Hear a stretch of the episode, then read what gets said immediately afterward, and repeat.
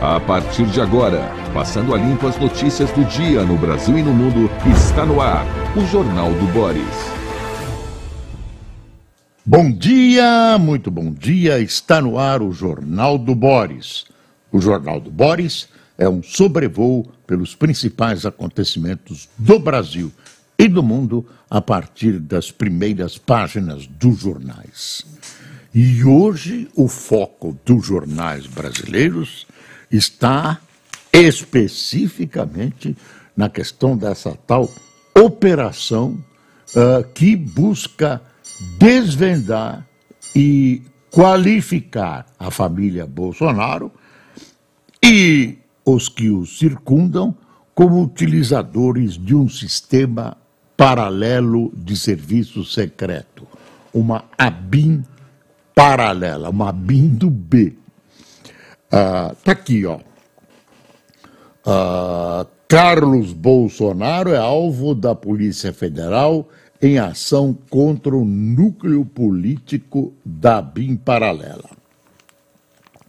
A Folha já preferiu uma manchete envolvendo o primeiro ano de Lula, sob o aspecto econômico, aí, primeiro ano de Lula, Lula 3, né, o terceiro mandato, tem rombo de 231 bilhões de reais. Resultado é o pior desde 2020 na pandemia e teve impacto de precatórios. Deixa eu mostrar o Estadão. Operação da PF mira núcleo político de Abim Paralela e Carlos Bolsonaro vira alvo. Policiais apreenderam celular e computadores do filho de Jair Bolsonaro, que falou em perseguição claríssima. Bom, é um argumento, né? É um, é um argumento é, final esse, aparentemente final. Você perde os argumentos e aí você acaba usando esse da perseguição. Mas eu não sei se é exatamente isso. A gente vai conversar contribuintes perdem a maioria dos grandes casos no Supremo e STJ em 2023. Olha aí, olha aí. Governo registra segundo maior déficit. Carlos Bolsonaro é alvo da PF investigação sobre a BIM. Olha, ainda as coisas não estão claras, pelo menos para o grande público. A história simplificada é a seguinte: Carlos Bolsonaro seria uma espécie de centralizador de uma ABIM paralela. Lá atrás, o auxiliar Bebiano havia dito numa entrevista que uh, Carlos pretendia criar uma ABIM paralela e que isso foi evitado por assessores do presidente Bolsonaro que o aconselharam a não aceitar esse tipo de coisa. Bom, o que, que era essa ABIM paralela? Ela é centralizada num aparelho uh, israelense que localiza as pessoas. Quer dizer, eles pegam os telefones das pessoas, colocam no aparelho e o aparelho diz ao, ao, ao pesquisador, né, ao espião, quem está se encontrando com quem e aonde. Então, digamos um exemplo. O Ministro Gilmar Mendes, do STF, vai ter o um encontro com Marta Suplicy, candidata a vice na chapa, uh, uh, na chapa de bolos em São Paulo. Uh, aí o aparelho aponta, eles tiveram um encontro. Aonde? Na casa da Marta. Não era segredo nenhum e tudo, o aparelho nem sabe se é segredo ou não. Aí você monitora onde estava a Marta e onde estava o ilustre ministro Gilmar. E daí? Para você completar a espionagem, você precisa. Foi o Gabeira que, que acabou me ensinando isso ontem na Globo News. Você precisa das consequências, da continuação desse fato. Se você pega o encontro, é um encontro. Agora você precisa tirar as ilações políticas desse fato. Ah, eles estão trabalhando blá blá blá, e aí o. Se você não tiver essa análise, essa ilação política, as consequências, a sequência política desse encontro, é difícil classificar como espionagem. Aí vira um aparelho só localizador. Por que, que Israel produz um aparelho desse tipo? É um aparelho interessante para você perseguir, monitorar terroristas. Às vezes você não prende um terrorista, você deixa ele se movimentar à vontade e vai fixando quais são os pontos de encontro dele, com quem ele conversa, para depois fazer uma ação policial coordenada que consiga prender todos os terroristas. Então, tem essa serventia que uh, o encontro basta para você uh, conseguir saber onde está e com quem esteve fulano de tal, com cicrano, que seriam terroristas. A única coisa que você precisa dos dois é o número do telefone. E isso os serviços secretos, a gente sabe, têm obtido tranquilamente. Então, não é um serviço de escuta. Eles não ouviam o que as pessoas estavam conversando. Mas, se você tem esse encontro e você tem as consequências, aí é preciso ver nas provas do julgamento se até onde isso ia, né? quais eram, qual era a utilidade, como era utilizado esse, esse aparelho. A gente sabe que ele registrava os encontros, então vai precisar para uma prova cabal, você isso é difícil, você saber quais, quais eram os frutos políticos que esse tipo de espionagem precisava dar.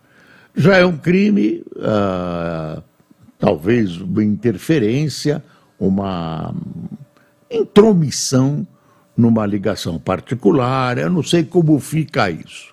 Tem gente que diz que é crime porque é interferência, como o, telefone ele emite radiofrequência, isso está tá, ah, abarcado pela legislação específica de, de proteção a dados. Então, eu não sei. Agora, o presidente Bolsonaro diz que tinha ido pescar com seus três filhos, tinha saído às 5 horas da manhã, ah, o advogado dele confirma essa tese, ah, porque a primeira tese que saiu é que ele estava fugindo, que ele estava fugindo ah, da polícia. E eles garantem que não sabiam de nada, porque o, no local onde eles foram pescar, lá em Angra dos Reis, Uh, não há comunicação celular, não alcança, não tem rede, etc, etc. Mas o fato de ele saber ou não saber não é importante, o fato é que ele voltou depois. Bom, uh, onde vai desembocar isso, não dá para saber. Não dá para saber que caminhos isso vai tomar. Há as oposições, especialmente o pessoal ligado ao Bolsonaro, insiste em perseguição. Insiste em perseguição, diz que não havia nada de a BIM paralela e tudo, vamos esperar. Ah, eles ah, apreenderam computadores, telefones, etc., certamente para complementar ou buscar provas, né? tem que ter provas.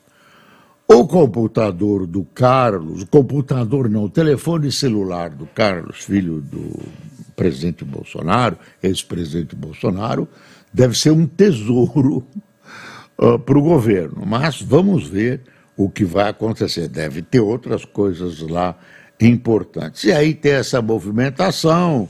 O presidente quer saber, o presidente Pacheco quer saber quais foram os membros do Congresso que foram monitorados, mas tem essa questão que o Gabeira colocou ontem muito bem, que é a seguinte: saber que diabos que eles conseguiram de informação, senão não é espionagem, é, é quase espionagem, sei lá. É, né? É, você tem uh, milhares de encontros né, registrados por esse equipamento e precisa tirar as devidas conclusões. A, a frase que, o, que, o, que a Mônica Bergamo publica do ex-presidente Bolsonaro é querem me esculachar, me constranger, diz o ex-presidente. E aí veio uma notinha assim: gestão petista utiliza canais oficiais para ironizar adversários. Você vê que nessa história não tem santo.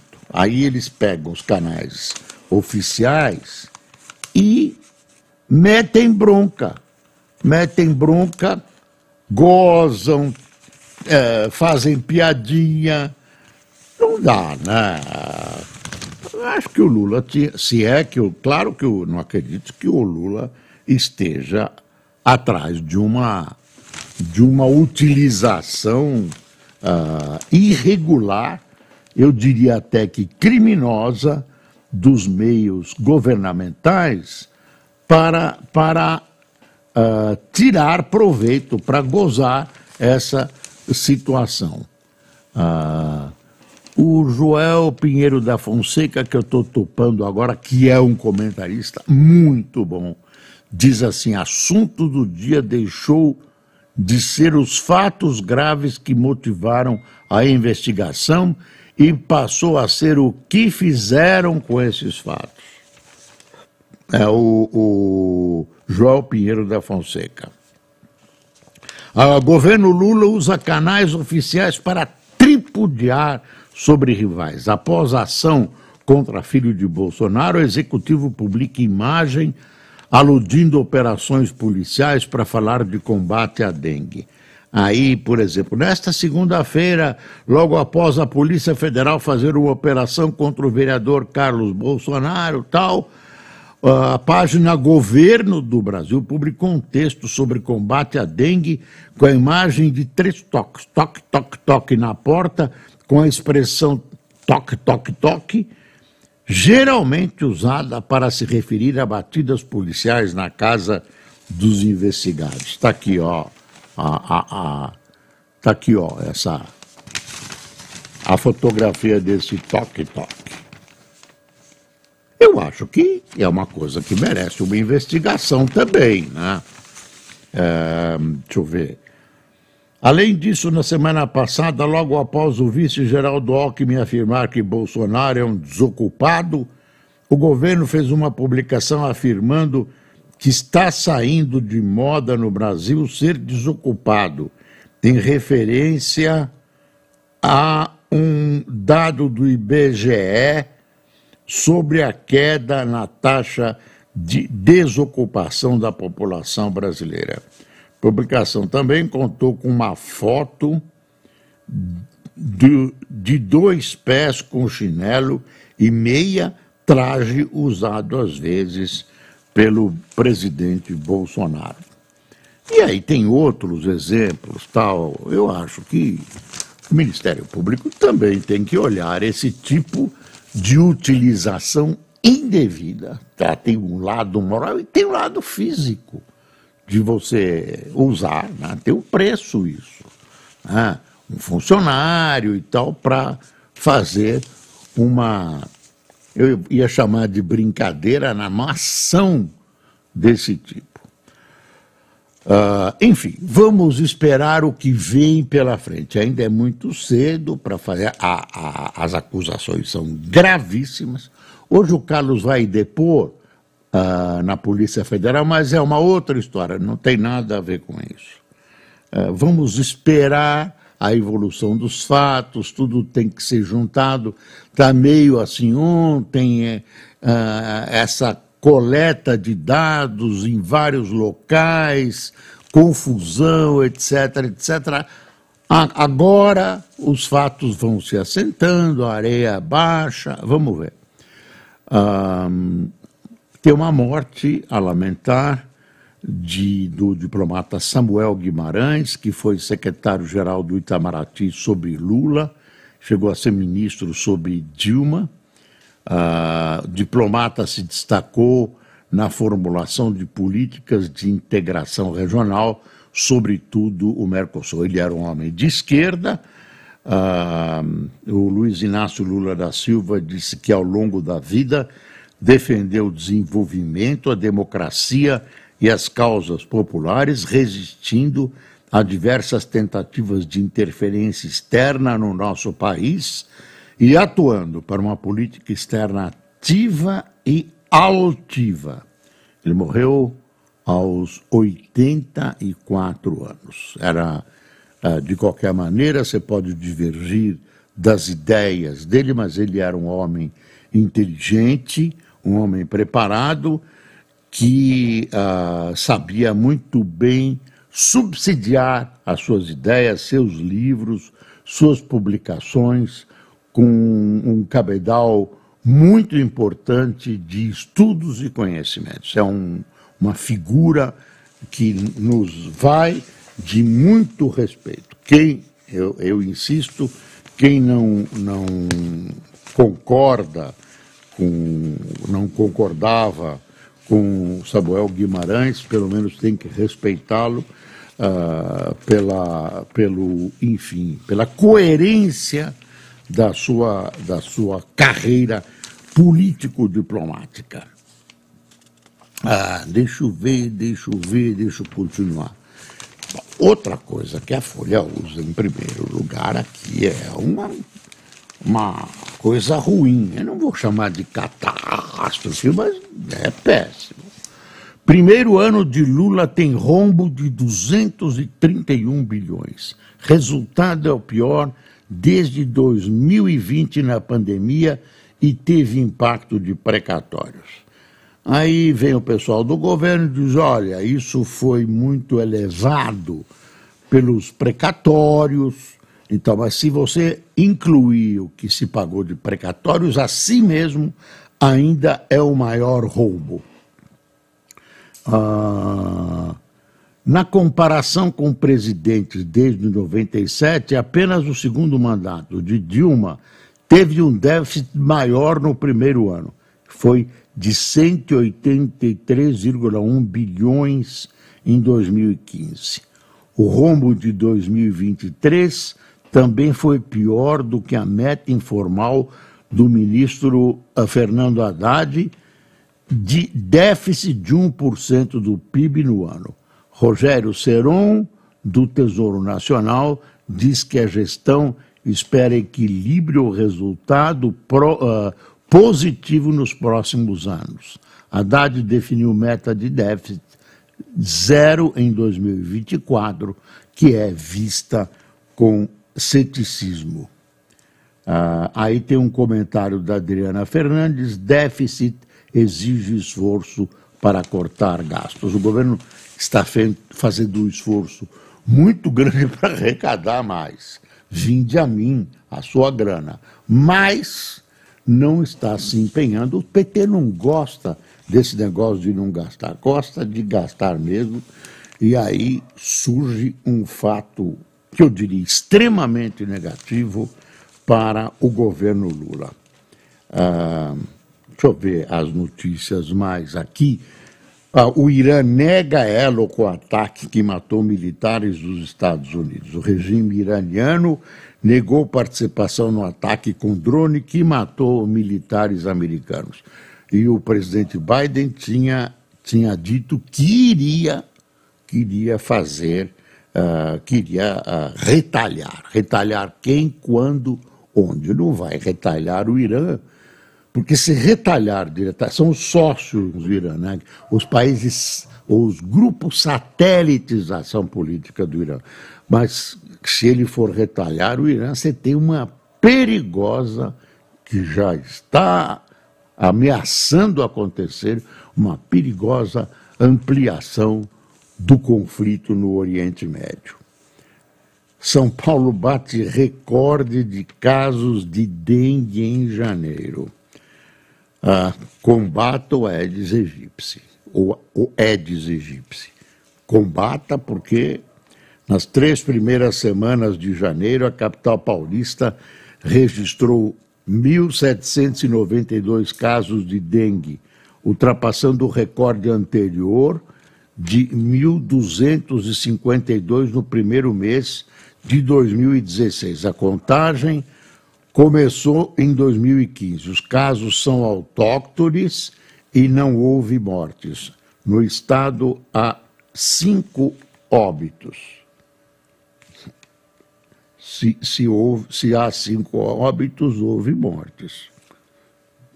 A não ser que. eu estou estranhando, não faz mal, as pessoas erram. Ah, eu pensei que eu tinha errado, não, está aqui assim. Ah, não houve mortes, mas teve cinco óbitos. A não ser que óbito tenha mudado, seja outra coisa. Pode ser, não sei, mas é, todo mundo erra. Ah, deixa eu ver aqui.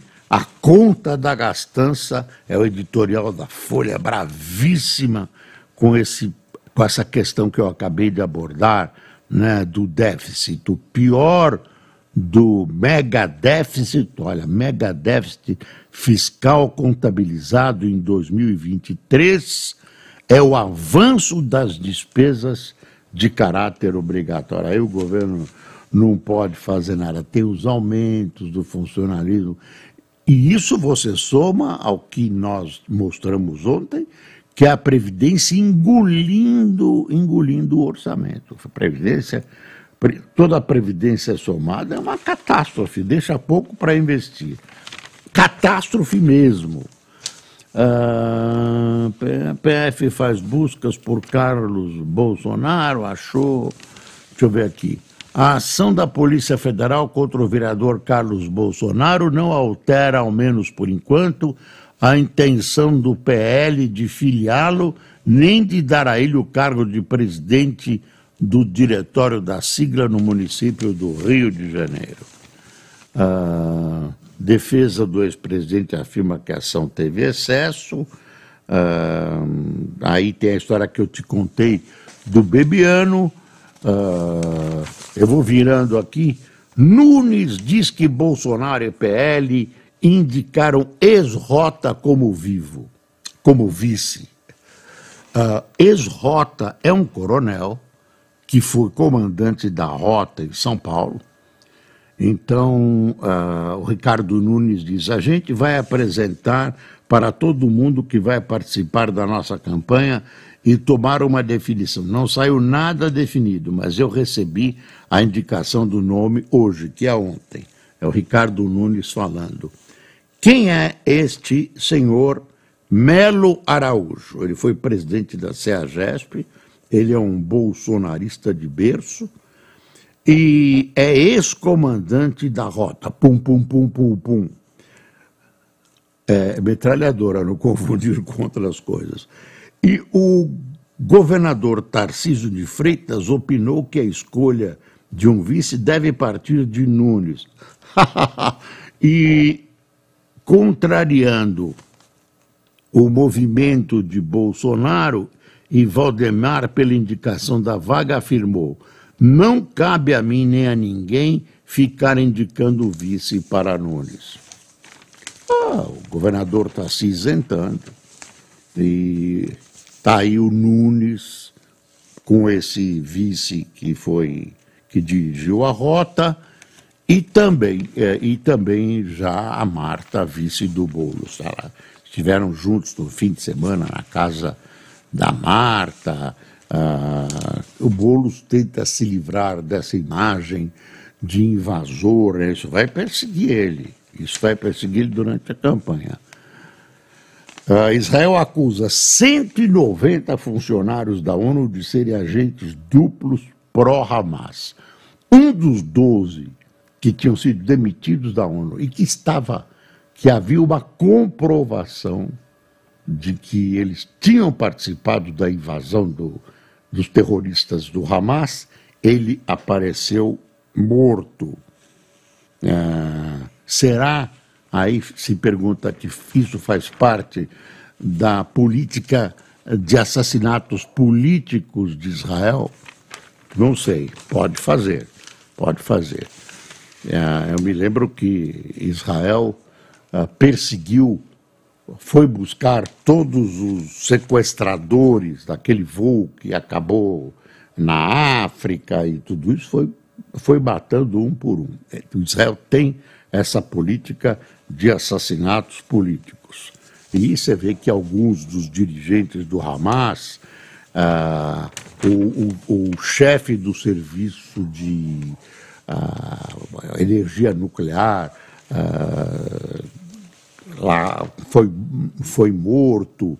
Uh, gente, é, é, é uma política que Israel desenvolve com desenvoltura.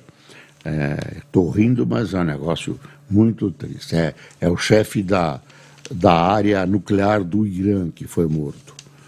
Uh, governo deixa 285 bi restos a pagar, cifra é 30 bi superior ao deixado por Bolsonaro ao fim de seu mandato. Gasto compromete parte do orçamento. Indústria requer Estado, mas isso não significa subsídio. Líder do fórum que dialoga com o G20 quer levar interesse nacional à agenda global. Quem disse isso é Dan Yosp, é, é chair do B20 Brasil, ele é presidente do Conselho de Administração da Yosp Maxion e membro do Conselho de Administração das empresas VEG, Marco Polo, Embraer e Cosan. Arranja tempo, hein, para tudo isso, hein? Ah, e ele tem, um, tem uma cara boa. Ah, governo Tarcísio vai à China tentar viabilizar o trem para Campinas. Ah, esse trem é lá para 2030, precisa de dinheiro. Eu, eu tenho duas coisas do governo Tarcísio que eu, eu não sei, eu, eu talvez seja ignorância minha. Para que, que precisa esse trem para Campinas? Tem, tem necessidade de tráfego de pessoas? Não sei. As estradas não são suficientes, a Campinas sofre, está sufocada, não sei. E tem outra, outra coisa que é essa, esse centro administrativo no centro da cidade que vai recuperar o centro, acabar com a Cracolândia. Estranho. Para que juntar tudo hoje? Hoje você tem uh, contato imediato via internet. Você não precisa ter tudo junto. Para quê? Ah, vamos fazer um grande centro administrativo. Não é, um, é estranho isso. Você não tem. Você precisa criar. Eu não sei. Eu, eu tenho a impressão que o Tarcísio quer fazer a pirâmide dele. Hoje tem São Paulo e Corinthians à noite, coisa importante. 100% elétricos depreciam mais que híbridos no Brasil. Problemas de infraestrutura, medo do novo e menor oferta de crédito têm influência no valor do veículo. E ele não vai tão longe como o híbrido, né? Por enquanto, não. E aí vem uma reportagem embaixo. Baterias em estado sólido chegam ao fim desta década para dobrar a autonomia. Tem seis anos ainda para o fim da década. Ah, segunda fase da Escudo no litoral de São Paulo teve oito mortes pela PM. Nem vai mais para a primeira página. Polícia diz que todos os casos são investigados pela corregedoria da corporação. Quer dizer, isso foi onde, acho que é no Guarujá. As ações da Polícia Militar terminaram com a morte de ao menos oito pessoas em São Vicente, Santos e Guarujá no mês de setembro. A Procuradoria cobra proteção a indígenas na região amazônica. Aí o governo prometeu, botou uma força-tarefa lá, a força-tarefa começou a resolver, depois tiraram a força-tarefa, acabou-se, voltou tudo ao que era dantes do quartel de Abrantes. E tem uma briga, grama sintética marca a briga entre Palmeiras e W Torre. A grama sintética do Palmeiras tem provocado reclamações de jogadores. Eu mesmo andei pisando essa grama sintética outro dia, quando sofri uma homenagem do Palmeiras, e não gostei, não gostei da grama sintética. Bom, deixa eu ver que tem alguma coisa a mais. Claro, eu acho que eu levei para você o principal, para você pensar, não precisa concordar comigo, não. Para você pensar e, enfim, fazer um exercício político, para na hora de votar, votar em quem você confia. Vamos a quem tomou o delicioso cafezinho conosco. André Rocha, Antônia Inácia, Rosinaldo Batista, Márcia Moreira, Valvir Almeida, Marcelo Cardoso, Luciano Silveira, Paulo Imamura, Rodrigues da Silva, Adão Rodrigues, Marielle Dourado, Tina Aidar, Alexandre Góes, Evandro Silva, Cícero Azevedo, Paulinho Oliveira, de São Paulo, que raridade, hein, Cássio? Laerte de Maceió, Alagoas, Alvino Deluque de Cuiabá e Wilson Alvarenga de Itabuna, na Bahia.